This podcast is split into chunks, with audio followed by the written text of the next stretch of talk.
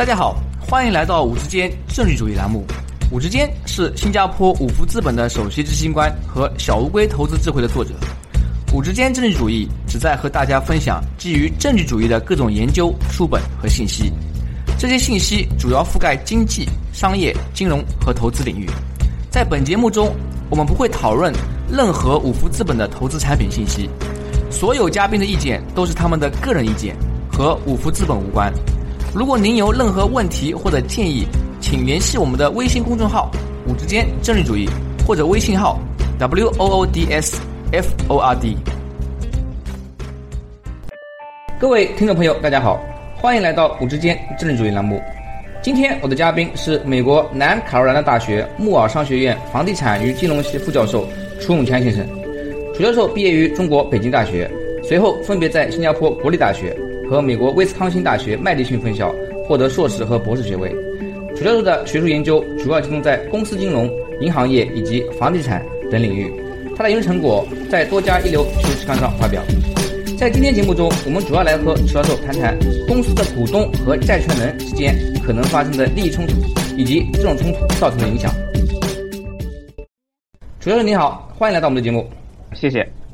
在您的论文《Shareholder Creditor Conflict and Payout Policy: Evidence from Mergers Between Lenders and Shareholders》中，您反复提到了两个非常重要的概念：股东和债权人。能否为那些非金融专业出身的听众，用简单易懂的语言解释一下，股东和债权人的定义分别是什么？他们各自的权利和义务有何不同？好的，啊，股东其实就很简单啊，只要你炒过股票，那你就该知道，就是说你只要买了一个公司的股。股票，那么你自然而然的就成为了这个公司的股东。不管你买了多少，你买了一百股也好，你买了一千股也好，你买了一万股也好，你都是啊这个公司的啊股东。对于股东来说，他最最简单的这个权利，他就会有投票权和分红权。就是说，在一些公司的重大的啊决策上面呢，股东是可以投票的。当然，你这个投票权的大小取决于你拥有多少股票。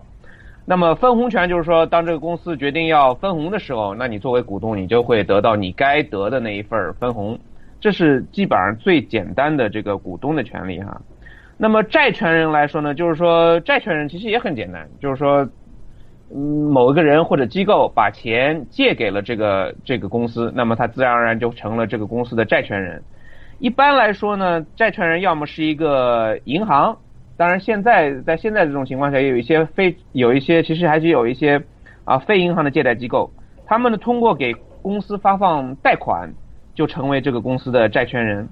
另外呢，个人或者啊一些机构的金融机构投资者呢，可以通过购买公司的债券和而成为公司的债权人。所以说，债权人要么是一个啊银行，或者是你是一个债券的拥有者。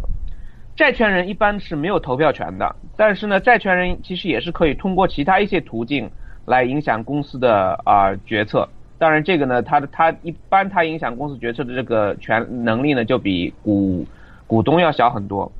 股权和债权最大的区别在于呢，就是说，如果从啊呃这个角度来说呢，就是说，公司呢必须按照债券或者借贷合同啊，给债权人按时偿还利息和本金。如果公司陷入某一些危机而不能偿还利息和本金呢，他就实际上就造成了违约。理论上呢，这些债权人就可以开始对公司进行清盘啊，或者是进行破产这样一个过程。而股东的这个分红呢，是完全是公司的决策啊。公司可以说，我今年我就不想分红，这公司呃股东是没有办法做任何事情的，在在这一点上。很多公司其实可以多年不分红，比如说你大家所知道的一些很著名的高科技公司，像啊 Facebook 啊、谷歌呀这些，在刚刚上市的时候，他们都是不不分红的，啊，但是这些都不会造成任何的问题。另外还有一个很重要的区别，其实这是就是说下面要讲到的这一个非常非常重要的区别，就是说如果公司陷入困境而开始这个破产的程序，那么公司。一般情况下，就是说公司的资产会进行重组或者是破产拍卖，那拍卖的所得一般会优先赔偿债权人，而股东呢，在这个过程中间应该很有可能就什么也得不到，或者只能得到很少的一部分，这个是啊债权债权人和股东最大的差别。在这里，我来帮助我们的听众朋友们啊，更好的理解一下您刚刚啊谈到的这些啊定义和区别。啊，就是说我们公司啊，每个公司它需要发展呢，都需要资金。那么啊，大体来说呢，公司融资的这个手段可以分为啊两大种，就是股权和债权。啊，债权就是你去问别人借钱，股权呢就是你卖出公司的一部分股份，然后换得啊你需要发展的资金。当然，提供这个资金的它的股东和债权人，由于采取的是不一样的这个融资手段，因此呢，他们的权利和义务也不一样。根据您刚刚的介绍呢，好像听起来让人感觉债权人的这个权利呢似乎要少一些，因为对于公司的那些影响，比如说投票权、分红权、享受公司以后发展壮大以后啊，它的这个呃在利润之下啊多出来的部分分红。这些呢，债权人都是享受不到的。但是反过来，当公司进入困境的时候，比如说要破产清算了，那么债权人他能够分到的最后的一些啊公司剩余财产呢啊排位是在股东前面，是不是可以呃这么比较简单的呃理解？对对对，完呃没错没错，就是说，在如果就是说这个呃融资已经发生，就是说他已经这个公司已经从股我股东们或者是债权人身上已经筹到钱了，那么从这个角度来说呢，在以后的这个公司的运作过程中间，股东的权利应该是要比债权人要大的。这个本身就是这个这些证券就本身就是这样设计的。但是从另外一个方方面来讲呢，就是说债权人你是你这个公司你是必须按照这个合同定期给他们发放啊股息啊这那个利息和本金的，所以但是股东就没有这样的权利。所以这是其实有一个相当于有一个平衡在里面。然后在您的研究中啊，你也提到股东和债权人之间的冲突这个问题，能不能为我们的听众朋友们解释一下，股东和债权人之间为什么会有利益冲突？一般来说有哪些冲突？股东和债权人，因为他们对于这个公司的这个收益的分享的这个权利啊是不一样的。就是说，债债权人基本上就是固定的利息和本金，对不对？而股东呢，就是说。相当于来说，这个公司所产生的任何呃利润，然后公司要扣除它所有的运作成本，然后呢偿还了这些利息和本金之后，那剩下的都都是都是股东的。那么从这个角度来说说呢，这个股东和债权人他对这个公司啊的风险的偏好是不一样的。比如说，这个债权人的收益就是利息和本金，在大部分情况下它是固定的，就说公司做的再好。你比如说，现在这个公司的市值是一百呃一百亿，过两天这公司变成一万亿，但是对于债权人来说，他如果借给了这个公司五十亿，那么他最后也就只能拿上五十亿加上加上利息，他是不会因为这个公司做得更好而去得到更多的这个收益的。但是呢，如果公司做得不好，他如果没有办法偿付利息或者本金，那么债权人就会受到巨大的影响，因为债权人他借出去的钱他就没有办法收回来了。那么从这个角度来上来说呢，债权人就会更加希望公司不要太过于冒险，因为冒险的结果，要么你做的特别好，要么你做的特别差。而对于从债权人的角度来说，你做的特别好，他得不到很大的收益；但是你如如果做的特别差，他的收益就会得就会受到很大的影响。所以债权人就会希望公司啊少冒一些风险。那么股东呢，其实相对来说刚好是相反的，因为从股东的角度来说，你如果公司的收公司做的特别好，那么股股票的价格就会猛涨啊，股东的收益就会非常好。但是另外一方面，如果公司做的特别差的话，那么这个损失大部分其实是被债权被债权人给承担了。所以股东呢，因为股东绝大部分啊，在世界上绝大部分国家里面，股东他只只负有限责任，所以他他是不会就是说啊遭受非常非常非常大的损失的。即使这个公司做的做的很差，从这个角度来说呢，股东对就会希望公司去更加冒一。更多一点的风险，所以这个是一个最最基本的这样一个，就是说他们对于风险的偏好不一样，导致了他们的这个导导致了他们会有利益冲突。就是债权人希望公司呢更投资一些稳妥一些的项目，而股东会更希望公司去更冒险一些啊，这是其中一个。然后呢，另外就是说我的那个论文中提提到的，就是说一个最最简单的这种这种这种利益冲突，就是说我这个公司我可以。把这公司所有东西都卖了，然后呢，把所有的钱都发给股东，当成股息，当成红利发给股东，那这公司就什么都不剩下了，那债权人就等于是一分钱都拿不下。所以这个里面就是说，因为他们对于这个公司的利润的这个分成的权利不一样，会导致他们会有产生各种各样的这种啊这种利益冲突。嗯，您刚刚举了一个非常有趣的例子啊，就是在最后说，我比如说公司的管理层、董事会决定把公司所有的资产都卖了、清盘，嗯哼，然后呢，以啊红利的形式发给股东，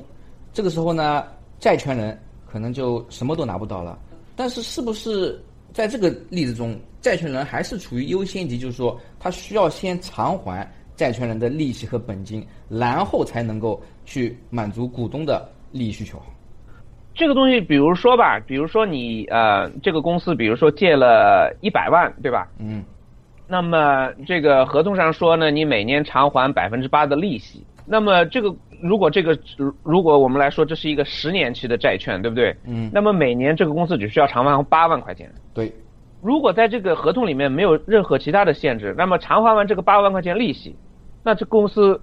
给股东发多少红利，公司怎么去处置它的资产，呃，这个债权人是没有办法控制的。所以在这个情况下。我今年，因为我我还不需要考虑那个一百万，一百万的本金要到十年之后才到期，所以我今年这个我我就把我的公司清盘了，然后把所有的资产卖掉，把所有的钱都卖给，都分给股东，然后说我破产。那么在这个情况下，那那这个债权人就什么都得不到了。当然，这种是比较极端的情况了。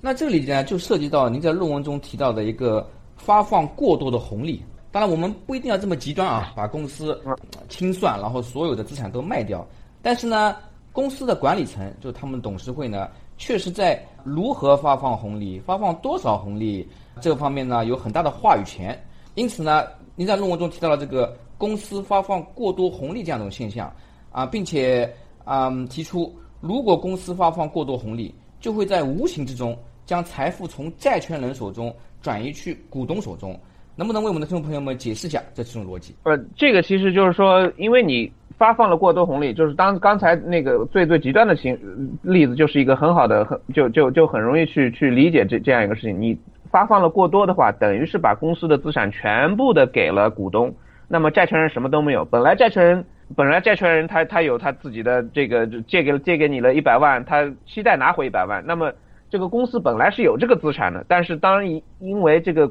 公司的管理层或者是董事会，当他们把这些资产都清算掉，全部还全部发放给以股息的形式、红利的形式发给股东之后呢，那么债权人就什么都没有了。所以这个等于是一个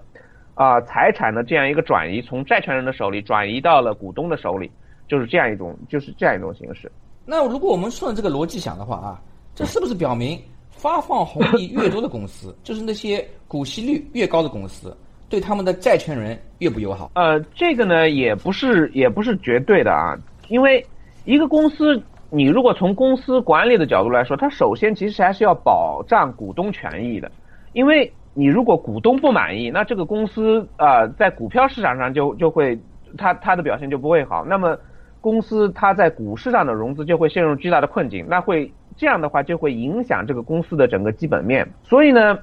怎么样去保障股东权益呢？股东权益就当然就是发放红利，对不对？啊，但是呢，当然从债权人的角度来说，债权人要保证的是，你公司不能因为发放红利而影响公司偿还本利息和本金的这个这个这个能力能力。如果你因为发放过多红利而影响公司偿还利息和本金的这样一个能力的话，那么他对债权人就会就会影响就会很大。那么而且呢，就是说这个东西，我的这个研究呢，它你不能从对比两个公司，比如说两个公司，公司 A 和公司 B，你不能完全的说对比公司 A 的股息率是百分之十，公司 B 的股息率是百分之二十，啊，公司 B 就对债权人不友好，这个也不能这么说。你你可以想象，比如说，嗯，一个公，因为。每一个每一个公司啊，如果我们从这个从理论上来说，每一个公司它它都有可能有它最优的这样一个股息率。这个最优的股息率，什么是最优的股息率呢？最优的股息率就是说是能够使得这个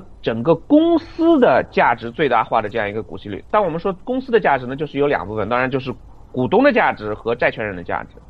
那么这是一个最优的股息率，但是每一个公司的这个最优的股息率啊，它是不一样的。因为每一个公司它所面对的面临的情况都不一样，它的它的啊资产方向，它的啊负债方向它都不一样，所以它的最优的这股息率都应都是不一样的。比如说一个公司它本身的最优的股息率是百分之十，另外一个公司它本身最优的股息率是百分之二，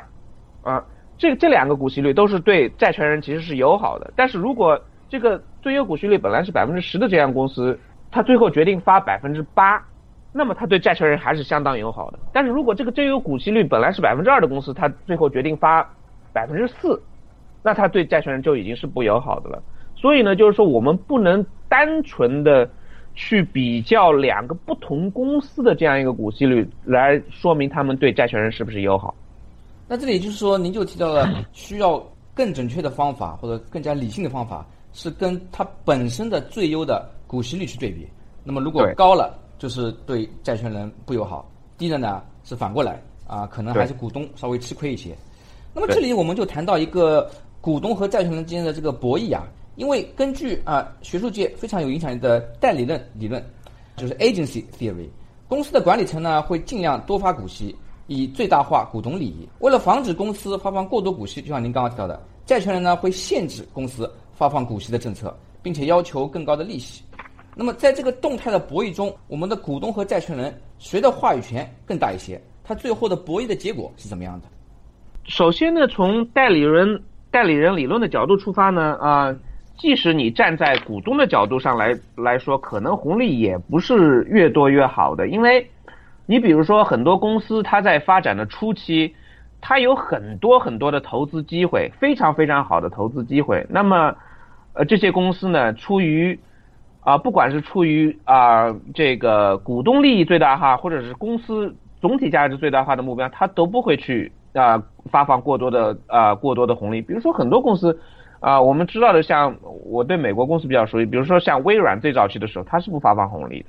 嗯，苹果它最最早期的时候也是不发放红利的，脸书啊、谷歌啊都是不发放红利的。但是并不是说这些公司它就不是在最对对股东利益最大化，他们还是在股东利益最大化。他们的问题就是说，这个钱放在这个公司里面去投资，它的收益会比股东拿到股息自己去投资会会好很多。所以呢，就是说，呃，从代理人角度来说呢，红利也不是越多越好的啊。当然呢，你说的没错，就是说，股东和债权人在股息红利上呢，确实是会有一个博弈，对不对？嗯，在借贷发生的时候，就说这个公司我现在想要去借钱，不管是他是去啊一个银行借钱，或者是他到这个呃公开的债券市场上去借钱啊，债权人呢一般都会在借贷合同中啊对未来的股息红利进行限制，因为他们会担心这个股东。一旦拿到钱之后，就开始变脸，就开始给自己啊发放更多的、更多的这个股息红利，所以呢，他他们就会限制。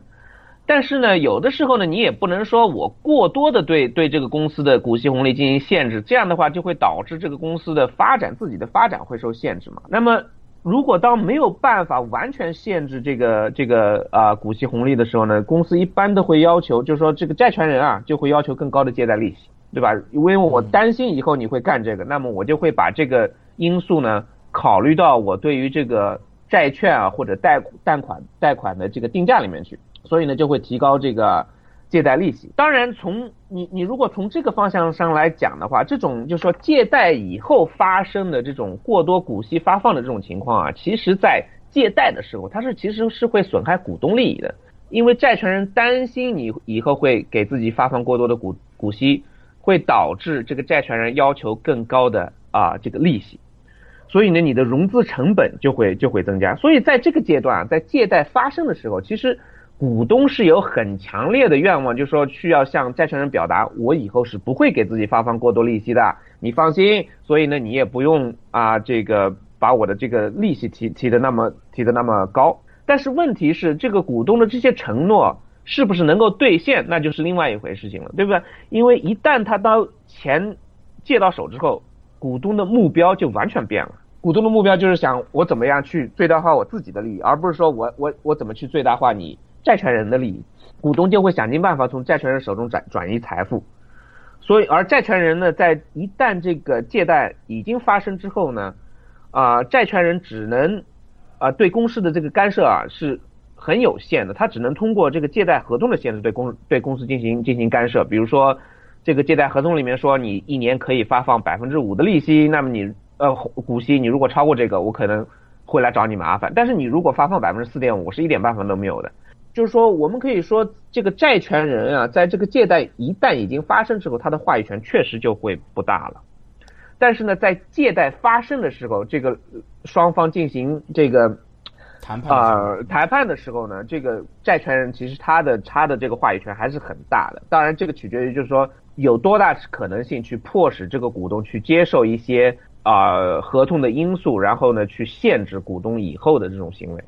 那我在想，如果我们把自己放在公司管理层的这样一个角度，那他肯定会想，比如说我现在需要融资，我需要啊多少亿。啊，我可以去问别人借钱，就是去找债权人，银行也好，或者我发公司债券，或者呢，我也可以发股票。当然了，现在有些科技公司啊，由于证券市场他们的规则的创新，允许他们发 A、B 股，我的投票权还在我这里。但是呢，我发放那些啊投票权只有十分之一的，或者甚至没有投票权的那些股份，就是他会做这么一个比较，然后选择一个啊融资成本最低的，并且对自己的。管理行为干涉最小的那样一种融资方式，是不是会这么考虑？呃，对，现在呃，这个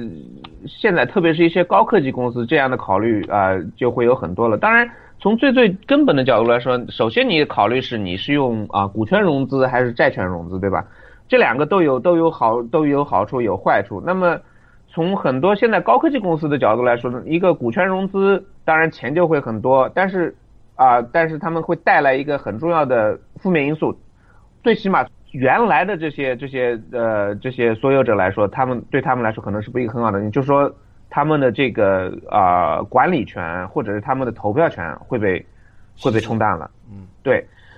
那么这个这个就导致了，就是说现在很多这些公司啊，开始了有这种不同的 A、B 股啊，这种就是说，比如说像啊脸书啊，这个马 Mark Zuckerberg 他自己其实其实他股股份已经没有多少了，但是他的投票权是很高很高的，因为他拥有的股份跟我们如果我去买，其实我是有有有脸书这股票的，我去买脸书的这股票的投票权是完完全全不一样的，所以他就能够他就是想要得到这个。股市的好处，股市的好处就是说我能在股票市场上很容易很容易的融资，但是呢，我又不愿意去承担这个股市给我带来的这些负面影响，就是说稀释我的决定权呀，这这种东西。所以这这也是这这是这现在已经是很多很多了，但是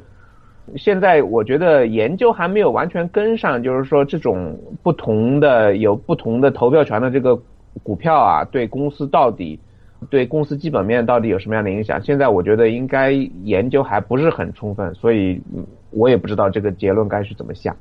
然后在您的研究中啊，您同时也发现，在那些公司股东和债权人重合的情况下，公司发放的股息比较少。能不能为我们的听众朋友们解释一下这个研究发现？这是否证明发放股息比较少的公司，在它的股东和债权人重合，也就是说利益？啊，冲突没有那么大的时候呢，啊，对债权人的保护呃更加到位一些。啊，对，就是说，嗯，我还是要做这样一个，就是说去来为了更好的解释这样一个东西，我还是要做一个同样的假设，就是说假设呢，每一个公司在每一个时间点它有一个最优的股息红利，这个所谓的最优呢，就是说它是可以使这个整个公司价值最大化，就是说股东的价值和债权人价值加在一起最大化的这样一个最优的最优的股息红利。那么，由于股东和债权人之间的冲突啊，因为股东呢更希望于发放更多一些股息红利，那么这样会导致呢这个公司啊，因为公司大部分情况下是在是股东和呃管理层在控制，这个公司就会追求股东利益的最大化。那么追求股东利益最大化呢，就会导致呢股息红利高于最优值。就是说，我们有一个最优值，比如说这个公司的最优值是百分之八的股息率，但是由于这个公司现在要完全的股东利益最大化，那么他决定发百分之十五的啊这样一个股息率，这个这样的股息率就高于了最优值。那么在美国呢，特别是最近几年来啊，由于很多金融机构之间的并购啊，导致了很多金融机构同时拥有这个公司的股票和这个公司的债券。那么你如果现在看，如果一个公司它拥有同时拥有这个公司的股票和债券的话，那么它既是股东，它又是债权人。那么从这个公司的角度出发呢，他就不会说只是单纯的想要去追求股东利益的最大化，那么他就会更倾向于去追求这个整个公司利益的最大化，因为他同时拥有这个啊股权和债权，所以他的这个他的这个整个的这个啊对于这个公司利益，他就跟这个整整体的公司价值啊就会比较比较一致。所以呢，这样的话呢，这些投资者啊，他就会去要求这个公司呢去降低一些它的这个股息率。所以呢，它这个股息率就会可能从百分之十五，我们说的这个是啊追求股东利益最大化下的这个利息率呢，向百分之十更靠近一些，百分之十就是最优的啊这个公司价值最大化的这样一个股息率。所以呢，最后可能就是说，我们可能会得到就是说，当这个同一个机构同时拥有债券和股权的时候呢，啊股息率可能变成了百分之十二，就是说它从百分之十五降到了百分之十二。那么这样来说呢，这个这个当然说。它会对债权人好一些，但是同时会损害一些股东的利益。但是因为这个机构现在既拥有债权又拥有股权，所以对他来说可能是最优的这样一个选择。嗯，那我在想，这是不是从我们投资者角度来看的话，因为我们比如说去投资一个公司，可以选择购买该公司的股票，也可以选择购买该公司的债券。有没有一种可能，比如说我们去购买这些可转债？啊，是不是一个更好的选择？就是一开始呢，是以债权人的身份，把资金借给公司，但在将来的某一天呢，可以在某个价位摇身一变，变成公司的股东，避免自己啊成为股东和债权人利益冲突导致的牺牲品。我对可转债的研究不多，但是呢，就是从我的这个研究的角度来说呢，可转债应该解决不了这些问题。为什么呢？就是说。我们上面所说的所有的这些股东和债权人的冲突啊，其实一般都会发生在公司处于比比较困境的时候，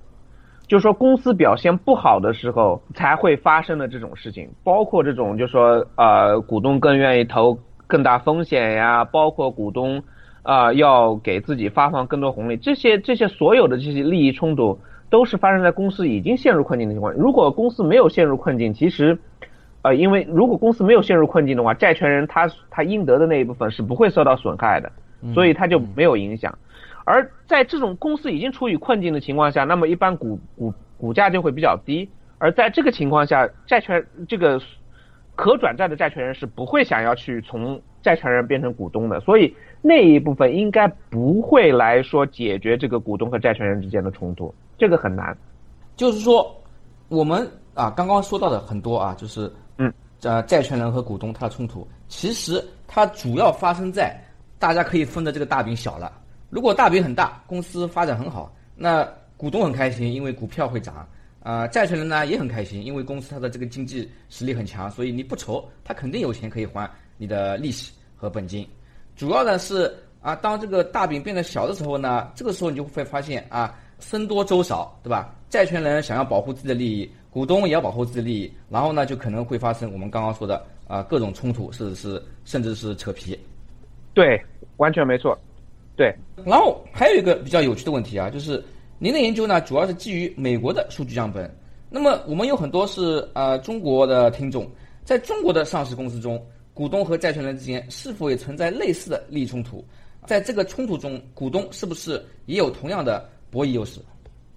呃，首先呢，我没有啊具体看过中国的数据啊，所以具体的情况呢不是很了解。就是说我也不知道中国的啊这些啊公司有多少的公司债券啊，有多少银行贷款这个，但是基本的利益冲突应该是一致的。就是说，因为这个都是从最最基本的从股东利益最大化、从债权人利益最大化的角度来出发的，所以它的基本的利益冲突应该是一致的。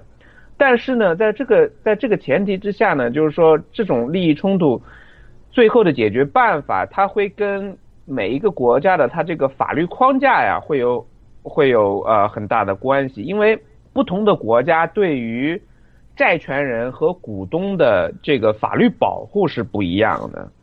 比如说，呃，你这个一个公司陷入危机开始破产，那么这个破产过程怎么进行？这个债权人能有多长时间能够去？呃，进行破产拍卖，拿回他自己该得的那一部分，这些东西在每一个国家都不一样，而美国和中国应该也有很大的差别，就是说在这个啊这个法律的框架之内，那么这个东西就会导致了，就是啊股权和债权之间的利益冲突也会变得不一样。如果呃我原来的理解哈，就是说中国对于这种债权人的保护是不够充分的，就是说一旦一个公司我哪怕陷入危机，我已经资不抵债，但是债权人呢，依然很难够去强迫这个公司破产，然后把资产拍卖拿回自己所得。如果是这样的话，那么这个股权和债权的这个冲突、利益冲突呢，在中国就会应该会更严重一些，因为债权人就会担心，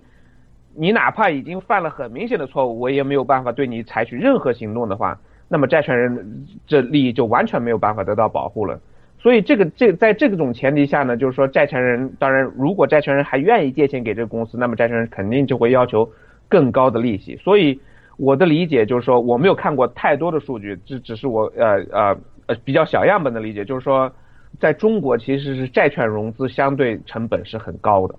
由于这个法律保护的啊力度不够。这其实也反过来体现了像作为公司债券这样一个风险溢价，就是说。总体上来说，债权人应该是比较保守投资者，所以呢，他满足于收到有限的啊回报，就是他的利息啊加本金的安全啊回本。股东呢是风险啊偏好比较强的，因为他需要追求更高的啊股票回报。但是呢，如果由于不同原因啊，比如说法律保护也好，或者是其他原因，造成给公司借钱，它的风险其实要更高一些，或者甚至接近于啊股票的风险，那么。债权人呢就需要要求更高的利息来保护自己利益，那么这个呢其实也是你可以体现出它这个风险溢价就要比啊普通框架下你可以理解的这个啊债权的啊回报要高很多。对，就是说有一些在美国呢，其实有一些比如说这种啊我们所谓的垃圾债啊那种就是说信用评级很低的那种债券，其实它的收益是很高的。就是说，可能可以跟一些啊股票相相提并论，但是同时，当然你也知道了，就是说这这些这些债券呢，它的风险也是很高的。好的，那么今天呢，由于时间有限，我们的谈话就到此为止。在节目最后，您还有什么建议或者想法，想和我们的听众朋友们分享一下？